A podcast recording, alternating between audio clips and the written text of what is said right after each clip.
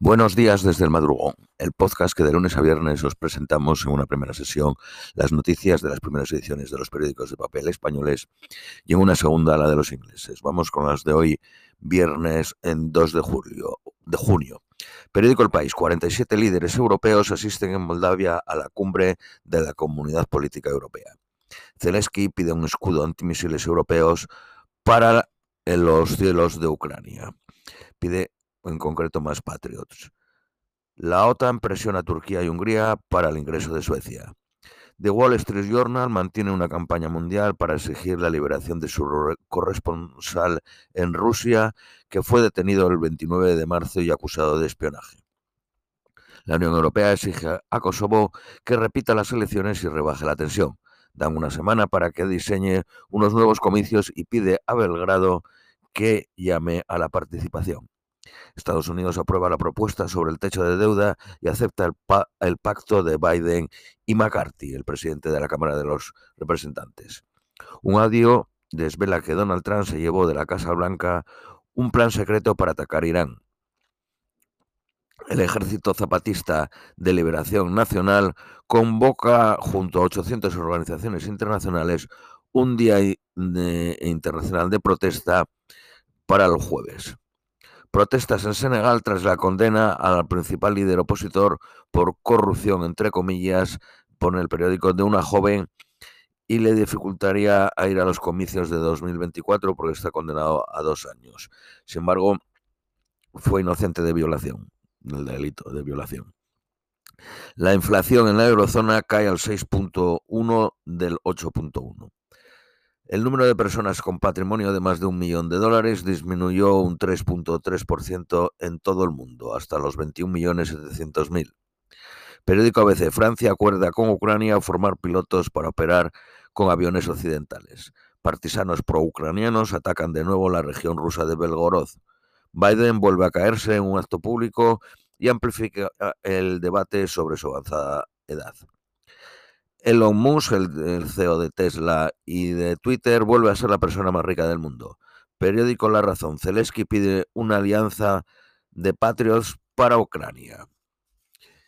Eh, Sunak, el primer ministro británico, recurre la orden de entregar los WhatsApps. La comisión que investiga la gestión de la pandemia exige los WhatsApps del 20 y 22. Francia aprueba la ley para regular los influencers e impedir la promoción comercial de ciertos productos y prácticas. Maniobras navales entre Estados Unidos, Japón y Filipinas hasta el 7 de junio. Periódico La Vanguardia. Rusia dice haber repelido otro intento de invasión ucraniana en Belgorod. La petición de detener a Putin en Sudáfrica en la cumbre de los BRIC en agosto pone presión a Pretoria. El exgobernador de Nueva Jersey dijo que Donald Trump es un cobarde y una marioneta de Putin.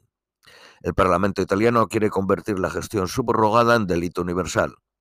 Periódico Cinco Días. La llegada de turistas registra el mejor mes de abril de la historia. El gobierno prevé un verano récord de 54.800.000 turistas.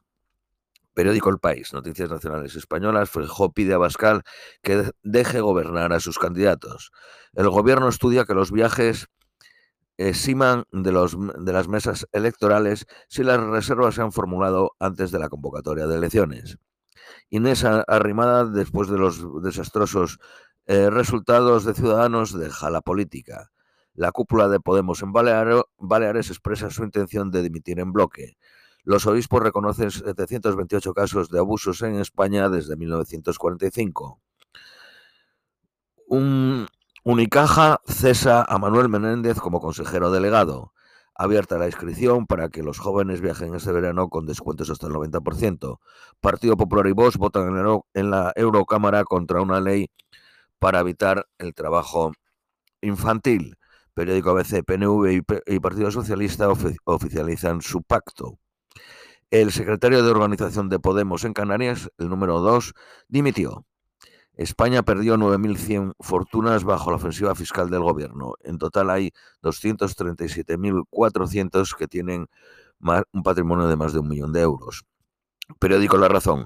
Bildu logra 10 alcaldías en el País Vasco por el apoyo de Podemos.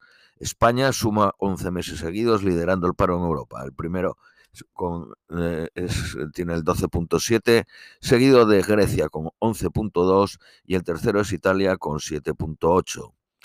Esto es todo por hoy, os deseamos un feliz viernes y os esperamos, y un feliz fin de semana y os esperamos el próximo lunes.